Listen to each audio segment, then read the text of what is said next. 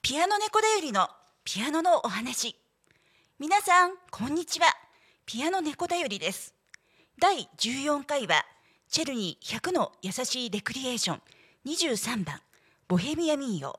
24番ストラウスのワルツ。をお送りします。ピアノ演奏はすべてピアノ猫だよりによるものでスマートフォンで自分で録音をしています。それではチェルニー100の優しいレクリエーション23番ボヘミア民謡24番シュトラウスのワルツをお聴きください。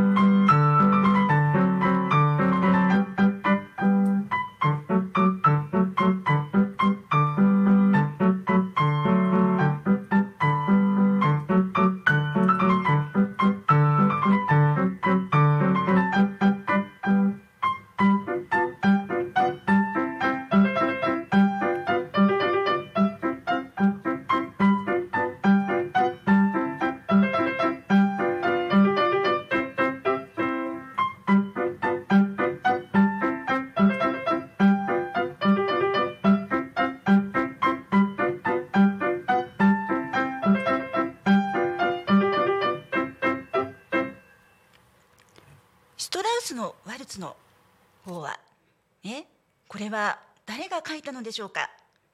ヨハン・シュトラウス一世が書いたと言っています。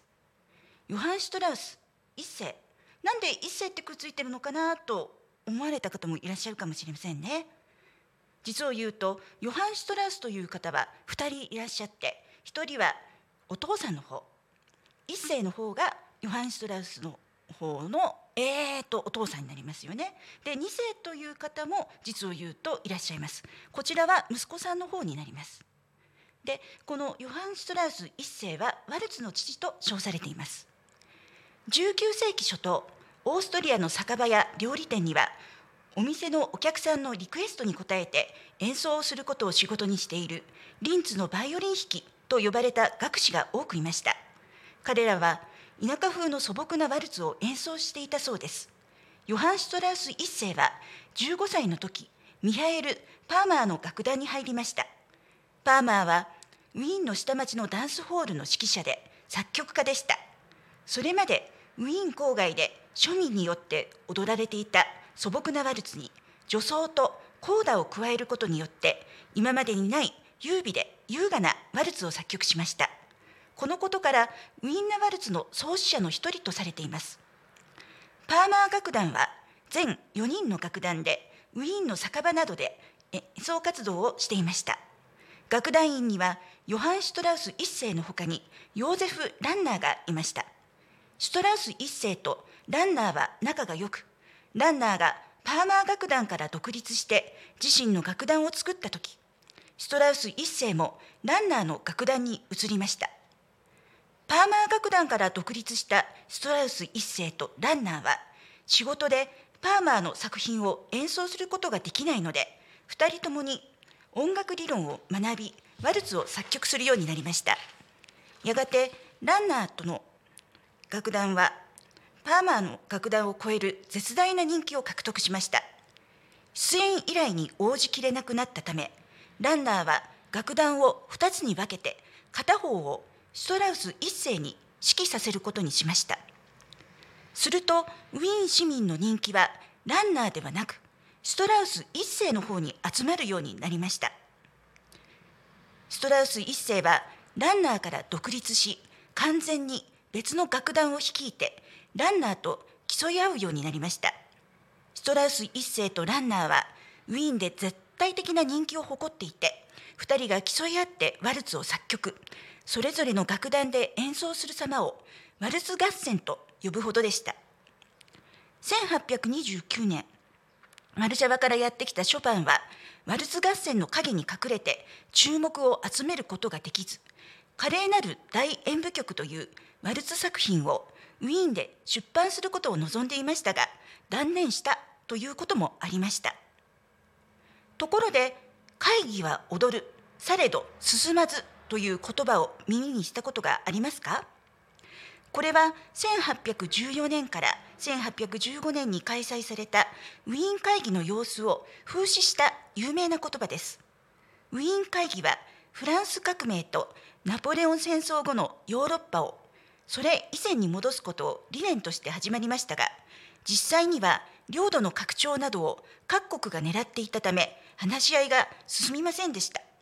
オーストリア政府は各国代表の親睦を図るため舞踏会を開くことが多かったそうです。この舞踏会ではウィーンで流行し始めたワルツが踊られていました。そのためワルツはウィーンを代表する踊りになったそうです。しかし1815年3月にナポレオンがエルバ島を脱出した知らせが入るといつまでも踊っているわけにはいきません。危機感を抱いた各国の間で妥協が成立し1815年6月にウィーン議定書が締結しました。さてちょっとお時間があるかな？もう一度聞いていただきましょう。ボヘミア民謡のボヘミアとは現在のチェコの西部中部地方を表す歴史的地名で古くはより広くポーランドの南部からチェコの北部にかけての地方を指しました。チェルニーのいた19世紀にはオーストリア帝国の一部分でした。チェルニーの家系はボヘミア出身だそうです。ボヘミア民謡こちらは素朴な三拍子ワルツ風の曲ですね。ストラウスのワルツこちらはウィンナワルツです。ではどうぞ。